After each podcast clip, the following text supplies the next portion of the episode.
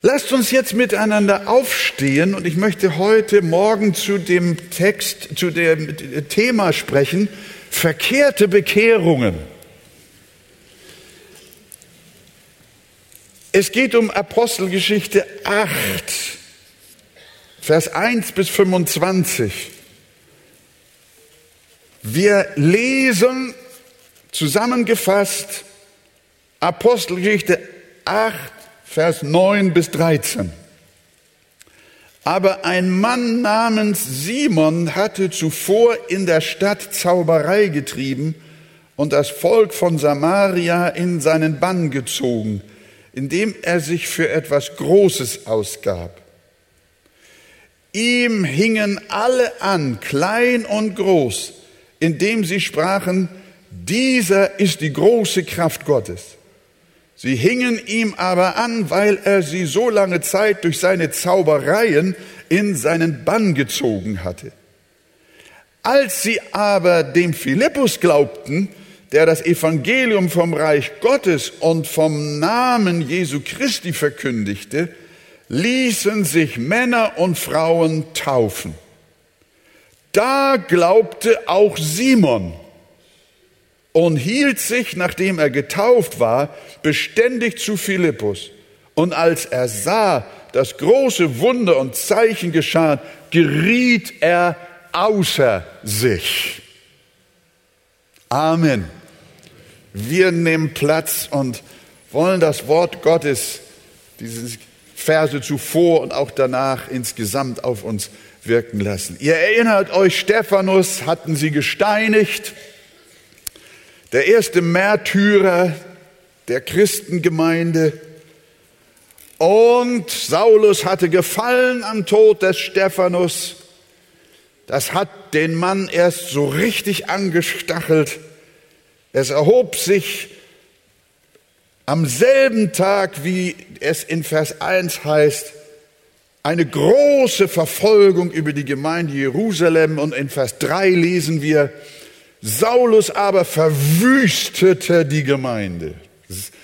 Ein starkes äh, Wort. Er verwüstete die Gemeinde, drang in die Häuser ein, schleppte Männer und Frauen fort und warf sie ins Gefängnis. Die Verfolgung geschah also rücksichtslos, mit brachialer Gewalt, nicht nur gegen Männer, sondern auch gegen Frauen. Saulus und der Hohe Rat wollten den neuen Glauben an diesen Nazarener, von dem sie predigten, dass er auferstanden ist, das wollten sie radikal ausrotten und das Judentum retten, den Judaismus retten. Das Ergebnis dieser Verfolgung in Jerusalem war ganz natürlich. Wenn Menschen so unter Druck geraten, dann fliehen sie. Dann versuchen sie ihr Leben und ihre Haut irgendwie zu retten, denn das Schicksal, das Leben ganzer Familien stand auf dem Spiel. Und so flohen sie in die Gebiete von Judäa, also südlich, und Samaria, nördlich von Jerusalem. Da steht aber ein schöner Satz, wenn ihr da mal schaut, in Vers 1, und alle zerstreuten sich in die Gebiete von Judäa und Samaria, ausgenommen die Apostel. Manchmal sind so kleine Sätze ein interessanter Hinweis. Offensichtlich sind die Apostel trotz des Drucks bei der verbliebenen Gemeinde in Jerusalem geblieben und sind nicht in die umliegenden Provinzen geflohen. Da merkt man, dass die Apostel schon von Anfang an ein Hirtenherz gehabt haben müssen. Die waren da. Mich hat es vor gar nicht so langer Zeit sehr beeindruckt, nachdem wir äh, gehört haben, dass vier äh, äh Diakone aus unserer Partnergemeinde in Slawiansk im Zuge dieser Kriegshandlungen ermordet worden waren. Sie waren ja zum Gottesdienst vorgedrungen, hatten vier junge Leute sich rausgeholt, die waren dann wochenlang verschollen und dann hörten wir, man hatte sie gefoltert und umgebracht. Und zwei dieser jungen Männer, jungen Männer waren Söhne von unserem Pastor dort, den wir lieben und mit dem wir viele, viele Jahre befreundet sind. Und dieser Mann mit seiner Frau, die waren gebrochene Leute. Und als wir nach diesem schrecklichen Vorfall sie wieder getroffen haben, dann habe ich den Bruder Alexander gefragt. Ich sage, Alexander, die Christen fliehen in Richtung Zentralukraine aus den Ostgebieten weg vor lauter Furcht und vor lauter Angst und Sorge um ihr Leben und auch um ihren Glauben. Warum packst du mit deiner Familie nach so einer Not, nach so einem Mord in deiner Gemeinde, warum packst du nicht auch deine Koffer und fliehst und machst, dass du in ruhigere Gegenden kommst? Und dann hat der Alexander zu uns gesagt, Brüder, wie können wir fliehen, wenn unsere Schäfchen noch in großer Gefahr sind? Solange noch Gottes Kinder dort sind, in der Verfolgung, in der Not, werden auch wir dort bleiben. Daran wurde ich erinnert, als es in unserem Text heißt, ausgenommen die Apostel. Sie flohen nicht, sondern sie blieben. Und doch war es auch in der Vorsehung Gottes, dass viele der Christen, der neu bekehrten Christen, ihr wisst, es waren ja Tausende in Jerusalem zum Herrn gekommen, war es doch in der Vorsehung Gottes, dass diese Flucht geschehen musste, denn durch den Druck lösten die religiösen Führer in Israel nicht nur eine Fluchtwelle aus, sondern sie lösten eine Evangelisationswelle aus, die sich über ganz Israel erstreckte was bislang sich auf Jerusalem konzentrierte, das wurde durch den Druck, den Saulus und die Oberen in Israel jetzt erzeugten, das wurde in die Breite und in die Weite gefeuert. Man hat auf Deutsch gesagt, das Feuer löschen wollen, indem man Öl ins Feuer gegossen hat. Und so dumm sollte man nicht sein, aber der Teufel ist manchmal dümmer, als man denkt. Sie haben das Gegenteil erreicht. Die Feinde des Evangeliums. Und wenn ihr Vers 4 euch anschaut, dann sehen wir, die nun zerstreut worden waren, zogen umher und predigten das Wort. Das finde ich ganz stark, nicht wahr? Sie sind nicht mundtot gewesen, sondern sie waren Zeugen. Und so ist es bis heute. Die wiedergeborene Christenheit wird wachsen bis Jesus wiederkommt. Und so hat der Herr Jesus schon äh, äh, den Befehl gegeben, als er mit seinen Jüngern noch zusammen war. Da hat er in Matthäus 10, 23 zu ihnen gesagt, wenn sie euch aber in der einen Stadt verfolgen, so flieht in eine andere. Denn wahrlich, ich sage euch, ihr werdet mit den Städten Israels nicht fertig sein, bis der Sohn des Menschen kommt. Haben wir immer noch zu tun? Gibt es noch Städte auf der Welt, die das Evangelium noch brauchen? Dann sagt doch mal Amen. Ja, jetzt sprecht ihr leise. Das sind, wir sind noch lange nicht durch mit den Städten dieser Welt. Auch nicht mit den Städten Israels, sondern das Evangelium muss gekündigt, äh, verkündigt werden. Der Kirchenschriftsteller Tertullian hat das bekannte Wort gesagt, das Blut der Märtyrer ist der Same der Kirche. Sie predigten das Wort. Das sind dann so, so ähm, äh, Ausdrücke der Schrift, die mich dann immer wieder sehr bewegen. Ähm, äh, es heißt nicht, sie gaben Erfahrungsberichte. Äh, heute wird man manchmal eingeladen zu Veranstaltungen, da werden Erfahrungsberichte gegeben. Es ist gut gemeint. Man möchte gerne ein Zeugnis sagen, was man mit Jesus erlebt hat. Das ist legitim und das ist irgendwie auch gut. Aber das birgt die Gefahr, dass man seinen Glauben aus seinem eigenen Erfahrungshorizont nur mitteilt und zwar dann sehr subjektiv und nicht objektiv das Evangelium weitergibt. Und äh, deswegen finde ich solche äh, Sätze wie hier, sie predigten das Wort, sie waren keine ordinierten Pastoren, sie waren Flüchtlinge, die aufgrund ihres Glaubens auf der Flucht waren. Aber es heißt von ihnen, sie predigten das Wort, also objektiv, was geschehen war um Jesus Christus und seine Botschaft und nicht das, was Sie selber subjektiv mit Gott erfahren haben. Das kann man auch, das hat alles seinen Platz. Aber hier auf dem Weg der Evangelisation, der Verbreitung des Evangeliums und des Heils war es wichtig, dass das objektive Wort Gottes gepredigt wird. Sollten wir auch dem persönlichen Zeugnis vorziehen.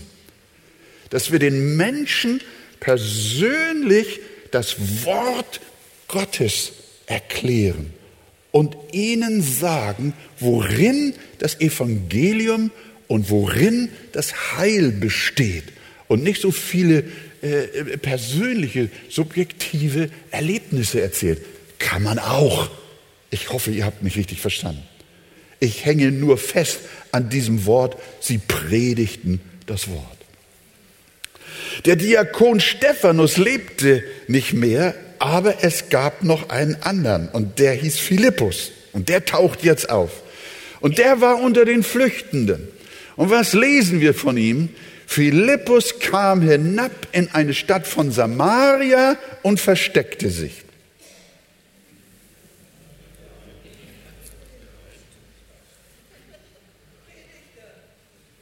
Richtig, der versteckte sich nicht, das habe ich da reingezaubert, sondern er steht und verkündigte den Christus. So heißt der Text. Und das hat er frei und offen getan, sodass sich eine ganze Volksmenge versammelte. Und dann kommen diese Sätze, Vers 6 bis 8. Und die Volksmenge achtete einmütig auf das, was Philippus sagte, als sie zuhörten und die Zeichen sahen, die er tat. Denn aus vielen, die unreine Geister hatten, fuhren diese mit großem Geschrei aus. Es wurden aber auch viele Gelähmte geheilt und solche, die nicht gehen konnten. Und es herrschte große Freude in jener Stadt. Es brach richtig eine Erweckung aus. Das würde man sich hier in unserer Stadt Hamburg auch so sehr wünschen. Freude herrschte in jener Stadt. Durch den Dienst des Philippus prallte Licht und Finsternis aufeinander. Also der Philippus, der ging dann den flüchtenden Glaubensgeschwistern hinterher in Richtung Samaria und fing dort an, den Samariern zu predigen und der ganzen Stadt dort in der Provinz Samarien. Und äh, Unreine Geister fuhren aus mit großem Geschrei. Wenn ein an einem Ort lange liegender Stein plötzlich weggeräumt wird. Habt ihr das schon mal erlebt? Habe ich als Kind immer Spaß gehabt. Wenn irgendwo so ein Findling am Wegesrand gelegen hat, dann sind wir als Jungs beigegangen und haben diese Steine manchmal mit vereinten Kräften, weil sie so schwer war, hochgedreht und umgewälzt. Und was kam dann zum Vorschein? Dann waren die Ameisen, die Käfer, die Larven und alles, was da kroch und so weiter und so fort. Und es war ein Betrieb da. Und nach ein paar Augenblicken, was war da? War alles weg. Das hat uns immer so viel Spaß gemacht das hat mich bis heute etwas gelehrt. So ist es auch mit dem Evangelium. Wenn Licht in die Dunkelheit von Menschen kommt, dann auf einmal kann die Dunkelheit und das, was die Dunkelheit liebt, nicht länger das Licht aushalten, sondern die unreinen Geister sind geflohen, sind abgehauen. Licht und Finsternis, die kooperieren nicht. Und das schlimmste Licht ist das Zwielicht. Hier sehen wir, wie durch die Person des Philippus Licht in eine halbreligiöse oder pseudoreligiöse samaritische Welt gekommen ist. Gott ist Licht und in ihm ist keine Finsternis.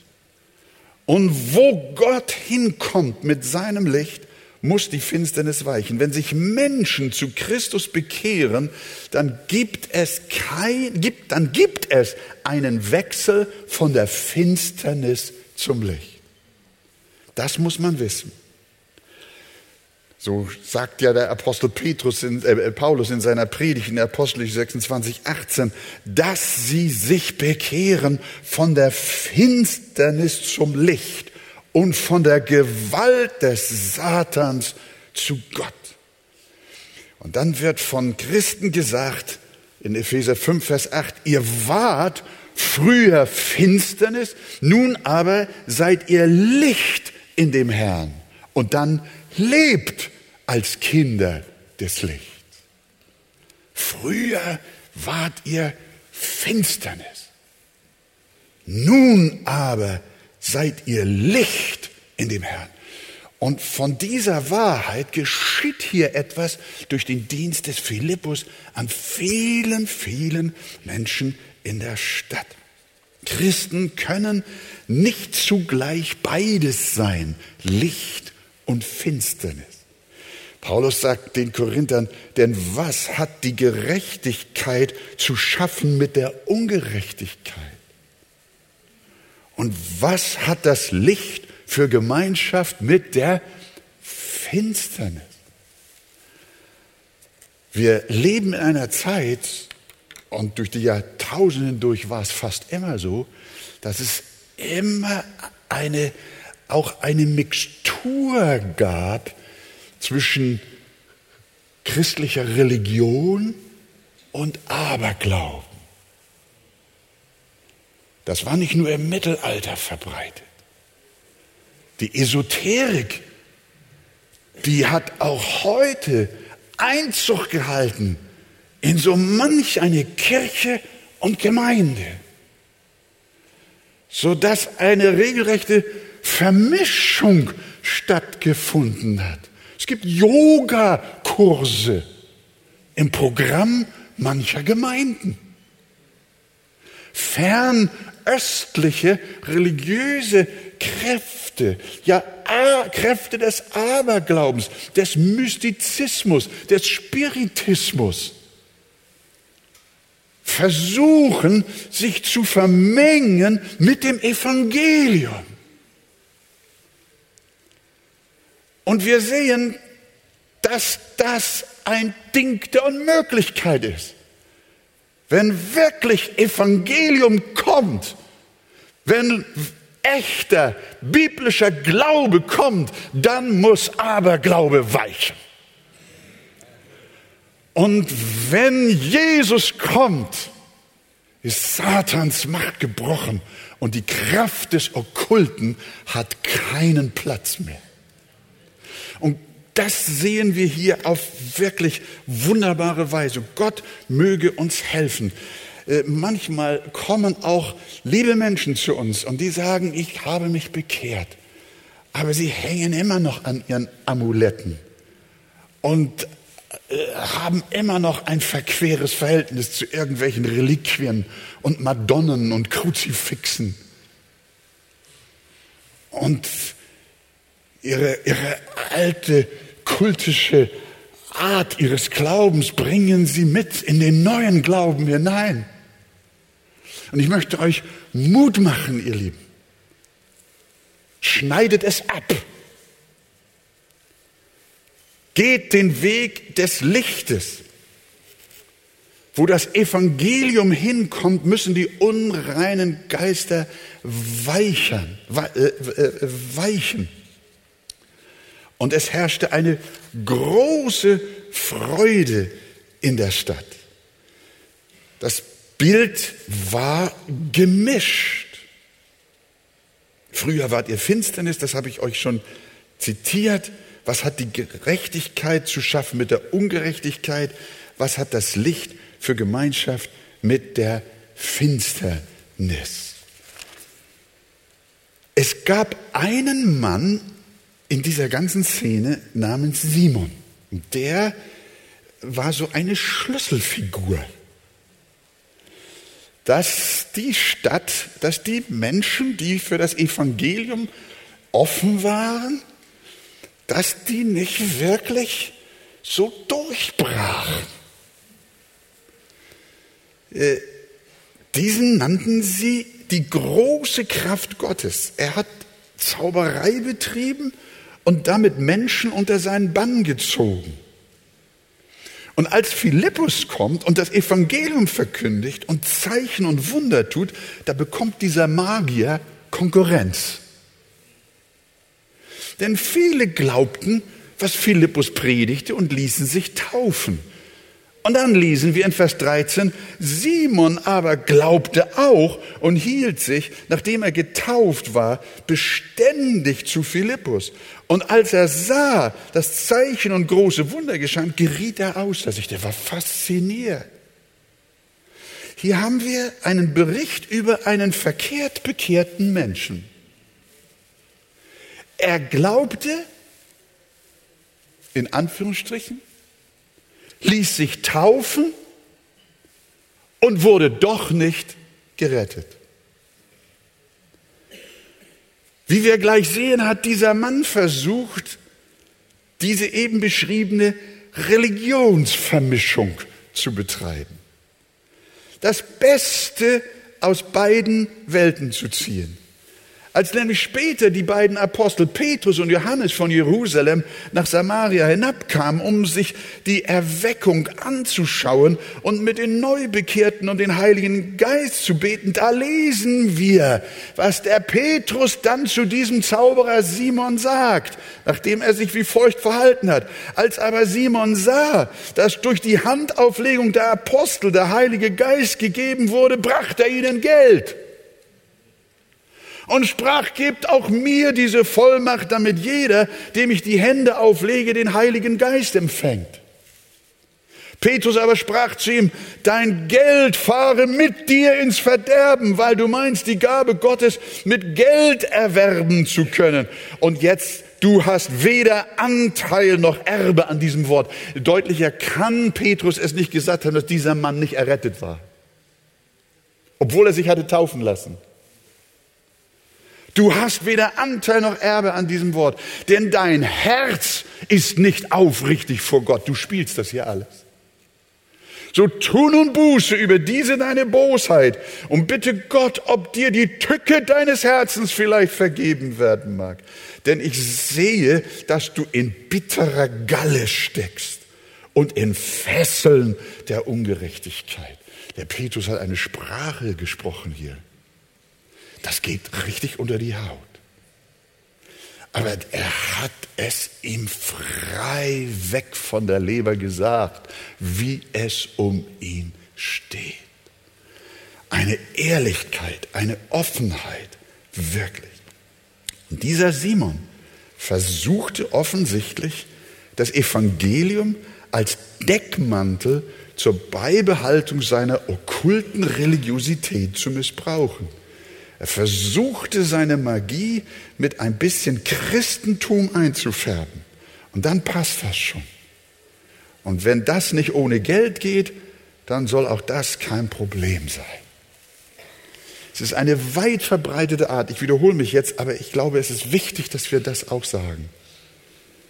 Eine weit verbreitete Art, beispielsweise Esoterik mit christlichem Glauben zu vermischen und in beiden Ähnliches zu sehen. Aber die Bibel warnt uns vor Zauberei. Sie ist uns ein, sie ist Gott ein Gräuel. Man kann nicht Feuer mit Wasser vermischen und auch nicht Licht mit Finsternis. Und deswegen haben sich Menschen, die wahrhaft zu Christus gekommen sind und von neuem geboren worden sind, auch von allem getrennt, was mit transzendenten Kulten zu tun hat. In der Apostelgeschichte lesen wir in Kapitel 19, viele aber von denen, die Zauberkünste getrieben hatten, trugen die Bücher zusammen und verbrannten sie vor allen.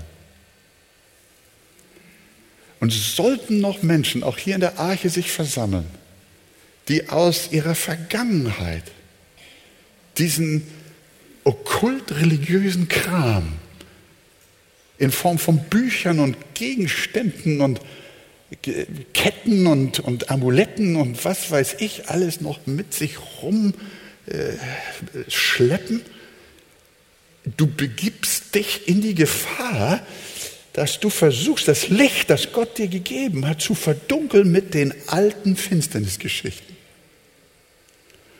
Und deswegen, das Beste ist, Du trittst aus jedem Club aus, in dem sowas noch praktiziert wird. Du vernichtest die Bücher, mit denen sowas, äh, mit dem du, wenn sowas dich noch umtreibt. Ich möchte dir wirklich sagen, mach Tabula rasa. Denn das Licht duldet nicht die Finsternis. Aber Simon wollte zweigleisig fahren. Er glaubte, aber sein Glaube war nicht echt. Er war nicht wiedergeboren. Deshalb sagt Petrus, du hast weder Anteil noch Erbe an diesem Wort, denn dein Herz ist nicht aufrichtig vor Gott. Also heute Morgen haben wir hier einen Ruf zur konkreten Entscheidung für Jesus und dich wirklich zu lösen von Okkultismus, Satanismus, Esoterik, Spiritismus, Mystizismus und wie die Zismen alle heißen. Nimm das Evangelium, die reine Wahrheit, geoffenbart in Gottes heiligen Wort. Und alles vor euch sagt, Amen. Gott helfe uns dabei, damit Licht in dein Leben, in deine Ehe, in deine Familie kommt und nichts Dunkles mehr da ist. Wie war es aber mit dem Glauben der anderen? Da gehen wir jetzt einen Schritt weiter. Mit dem Glauben der Menge, von dem die Schrift uns jetzt berichtet, die auf Philippus gehört haben und sich taufen ließen. Vers 14 bis 17 lesen wir, als aber die Apostel in Jerusalem hörten, dass Samaria das Wort Gottes angenommen hatte, sandten sie Petrus und Johannes zu ihnen. Diese kamen hinab und beteten für sie, dass sie den Heiligen Geist empfingen. Denn er war noch auf keinen von ihnen gefallen, sondern sie waren nur getauft auf den Namen des Herrn Jesus. Da legten sie ihnen die Hände auf und sie empfingen den Heiligen Geist. Hier stellt sich die Frage, wovon redet der Text hier? Äh, es gibt die eine Überzeugung, die sagte, dass hier äh, um die Geistestaufe gebetet wurde, also um eine zweite Geisteserfahrung der Menschen, die zuvor zum Glauben gekommen waren. Wir als Arche und auch ich persönlich glaube das nicht, sondern wir verstehen die Schrift so, dass mit dem Begriff Geistestaufe die Wiedergeburt gemeint ist. Denn nie ergießt sich der Heilige Geist stärker in das Herz eines Menschen als beim Akt seiner geistlichen Auferweckung. Niemals wird er mehr mit heiligem Geist erfüllt als bei seinem Durchbruch vom Tod zum Leben. Wenn du die Kraft des Heiligen Geistes in Aktion sehen möchtest, dann schau dir einen Menschen an, den der lebendige Gott durch die Kraft des Heiligen Geistes aus dem Tod zum Leben gerufen hat. Leben aus den Toten, sagt die Heilige Schrift. Johannes taufte mit Wasser was nur symbolische Bedeutung hatte. Die Menschen, die zu ihm an den Jordan kamen, wurden mit Wasser getauft, aber ob ihr Leben sich verändert hat, das blieb offen. Es war nicht so. Es war nur ein symbolischer Akt. Und Johannes predigt und sagt, ich taufe euch mit Wasser. Das hat wenig Kraft. Gar keine Kraft. Das ist nur ein äußeres Zeichen. Ein Zeichen zur Buße. Aber es kommt einer nach mir. Der wird euch nicht mit Wasser taufen, sondern der wird euch mit Geist und Feuer taufen. Und diese Taufe, die wird mehr Kraft haben als die Wassertaufe.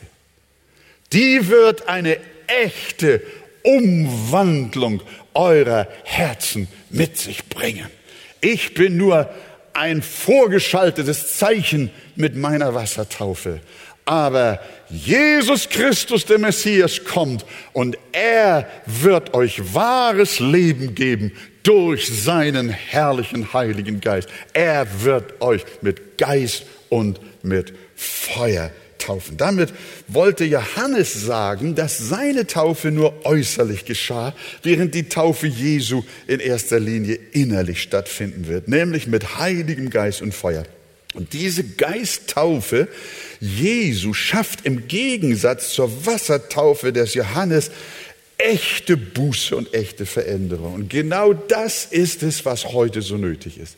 Wir brauchen nicht in erster Linie eine Taufe mit Wasser. Wir taufen die Menschen im Nachgang zu ihrer Geistestaufe.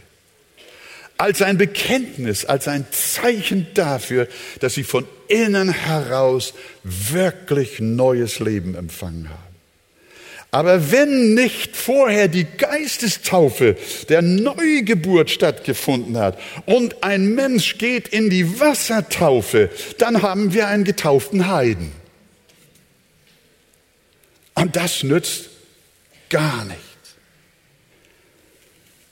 Wir brauchen Taufen mit Geist und Feuer, die Sünder zu neuen Menschen macht. Und darum verknüpft auch Petrus in seiner Pfingstpredigt die Bekehrung mit dem Geistesempfang, indem er sagt, tut Buße, so werdet ihr die Gabe des Heiligen Geistes empfangen, also die Wiedergeburt.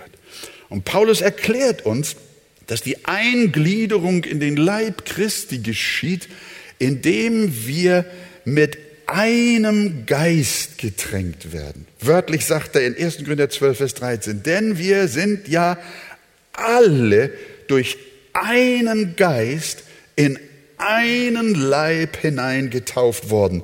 Wir sind alle getränkt worden mit einem Geist. Wir sind alle getränkt worden mit einem Geist. Hier spricht der Apostel von der Geistestaufe, die uns zu Kindern Gottes macht und zu Gliedern an seinem Leib.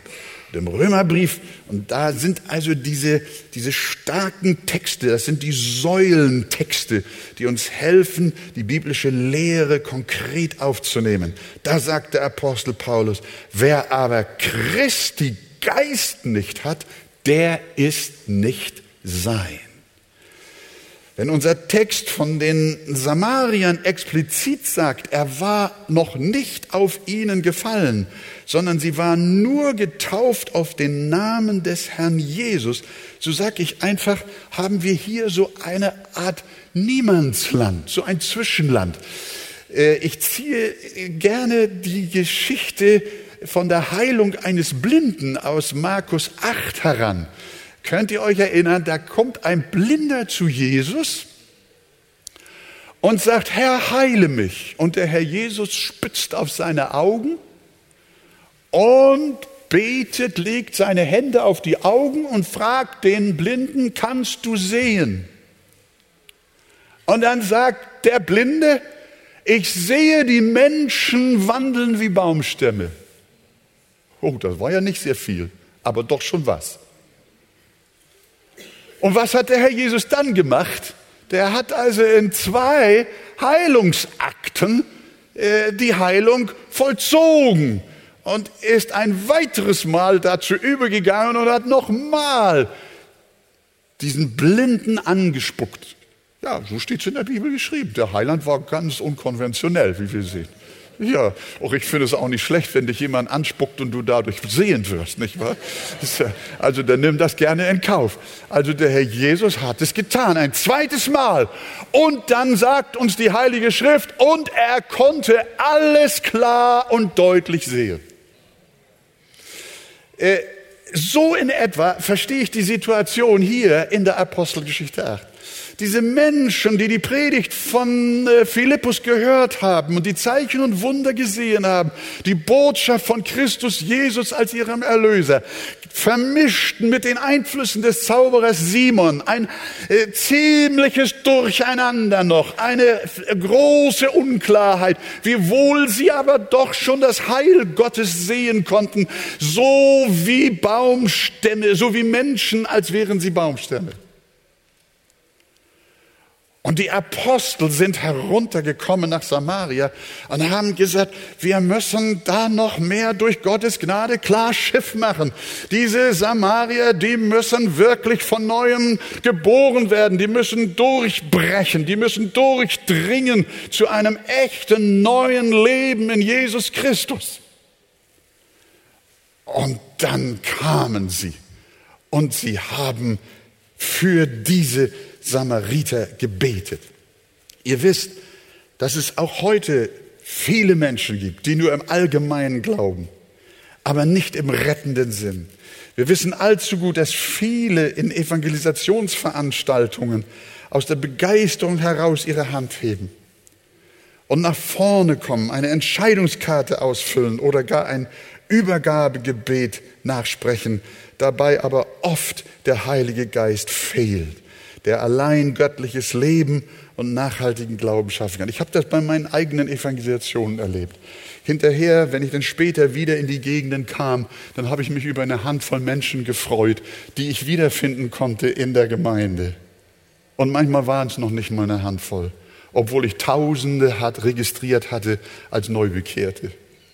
Billy Graham war so ehrlich und hat gesagt, bei all den Aufrufen, die er bei seinen großen Kampagnen für Christus auf der ganzen Welt durchgeführt hat, haben sie Ermittlungen angestellt und festgestellt, dass maximal nur ein Prozent der sogenannten Neubekehrten wirklich zum Leben aus Gott langfristig und nachhaltig durchgebrochen waren. Billy Graham ist ein ehrlicher Mann. Und wie ich finde, ist das hier so die Situation. Wir dürfen uns nicht mit Bekehrungsprozeduren zufrieden geben, sondern wir brauchen wirklich die Kraft des Heiligen Geistes, die Wiedergeburten schafft, die neues Leben schafft.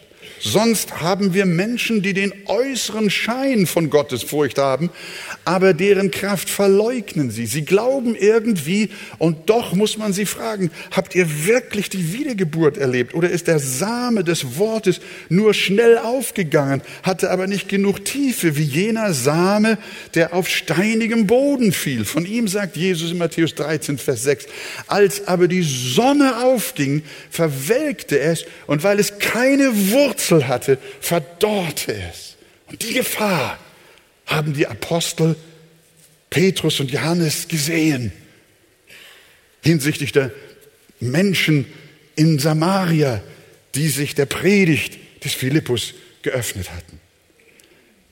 Sie machten sich Sorgen, dass möglicherweise in Samaria wurzellose Christen sein könnten, Christen ohne den Heiligen Geist.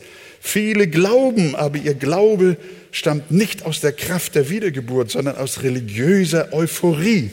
Und aus einem solchen Grund glaubten seinerzeit auch viele an Jesus.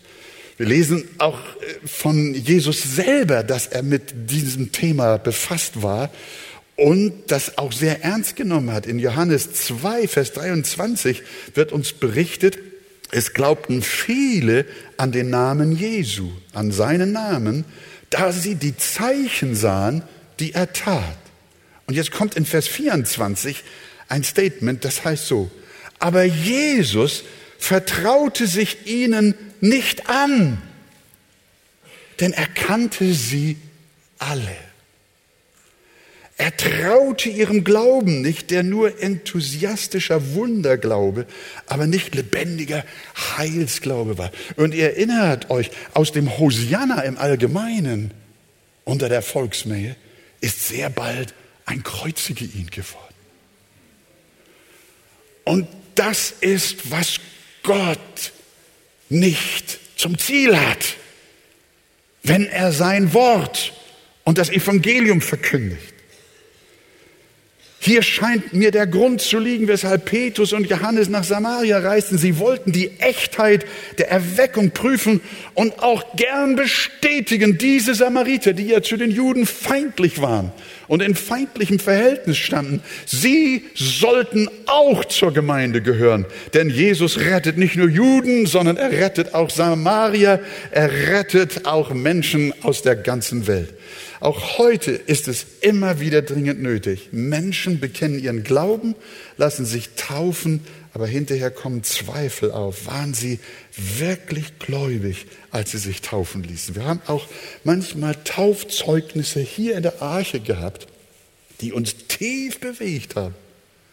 Und wir waren fest davon überzeugt, hier handelt es sich um Menschen, die ein durchgreifendes Wiedergeburtserlebnis gemacht haben. Aber es hat nicht lange gedauert, gingen sie den Weg des Simon und auch andere Wege. Waren sie wirklich gläubig oder ließen sie sich nur taufen? So war es, sie waren gläubig, aber ihr Glaube war kein rettender Glaube. Obwohl sie glaubten, waren sie nicht wiedergeboren. Und darum war dringend noch Gebeten nötig. Sie sollten nicht nur äußerlich berührt sein, sondern an der Wurzel erneuert werden und zu echtem geistlichen Leben durchdringen, was auch heute sehr vonnöten ist. Denn äh, äh, Prozeduren zur Bekehrung reichen nicht, sondern echte Wiedergeburten sind erforderlich. Meine Mutter, die ist ja vor dem Krieg als junges Mädchen in einer Erweckung, die hier in Hamburg stattgefunden hat, zum Glauben gekommen. Die Versammlungen fanden damals in den sogenannten Bürgerseelen an der Wandsbeker Chaussee statt. Und meine Mutter kam aus einer völligen, äh, ja, man kann fast sagen, okkult-religiösen Szene. Und sie hörte das Wort Gottes und sie wurde erfasst vom Evangelium. Und dann waren Leute da und haben gesagt, bitte, wenn Sie möchten, kommen Sie mit in den Gebetskeller. Und dann haben sie die Menschen, die so, wie man so schön sagt, sich für das Wort Gottes geöffnet haben, die haben sie in das Gebetszentrum eine Etage tiefer gebracht. Und meine Mutter erzählt mir, Wolfgang, dort kam ich rein. Und da waren sie alle, die sich bekehren wollten. Und da haben sie gebetet, da haben sie gekniet, da haben sie die Hände gehoben, da haben sie Wort Gottes gelesen. Da waren Pastoren, die haben Menschen die Hände aufgelegt. Und dort, sagt sie, habe ich meine Wiedergeburt erlebt. Das werde ich nie vergessen. Liebe Gemeinde, wir brauchen auch einen Gebetskeller. Wir haben Gebet vor dem Gottesdienst. Lasst uns uns dort treffen. Wir haben am Dienstag Gebetsversammlung. Lasst uns dort nicht fehlen. Die Arche hat keine Gebärkraft, wenn wir nicht aus der Tiefe unserer Herzen hingegeben ringen um die Errettung und die Wiedergeburt von Menschen, die vom Evangelium erfasst worden sind. Versteht ihr, was ich meine? Ich glaube, wir machen es uns auch zu leicht. Und ich denke manchmal, Johannes und Petrus, kommt vom Himmel und legt auch uns die Hände auf, damit die, die noch nicht von neuem geboren sind, auch den Heiligen Geist empfangen und durchbrechen zu neuem Leben. In Jesu Namen. Amen. Aber Gott hat unter uns ja auch Diener und Dienerinnen. Und wir wollen miteinander beten. Und ich möchte dich von Herzen bitten, liebes Herz, der du auch noch so mit deinem christlichen Glauben rumkrebst, dass du, wie jemand gesagt hat, mit Ach und Krach dem Lamme nachfolgst. Und du dir selber auch nicht klar bist, ob es wirklich Sieg in deinem Leben über die Sünde gibt und ob wirklich eine umwandelnde Kraft des Heiligen Geistes dein Leben bestimmt, dann möchte ich dir sagen, komm doch und such das Gebet. Wir wollen für dich da sein. Wir wollen auch mit dir beten. Wir wollen Menschen die Hände auflegen, damit sie nicht im Dämmerzustand stecken bleiben, sondern damit sie geöffnete Augen bekommen und klar sehen Jesus Christus und den Erretter ihrer Seelen, damit ihr Glaubensleben nachhaltig ist.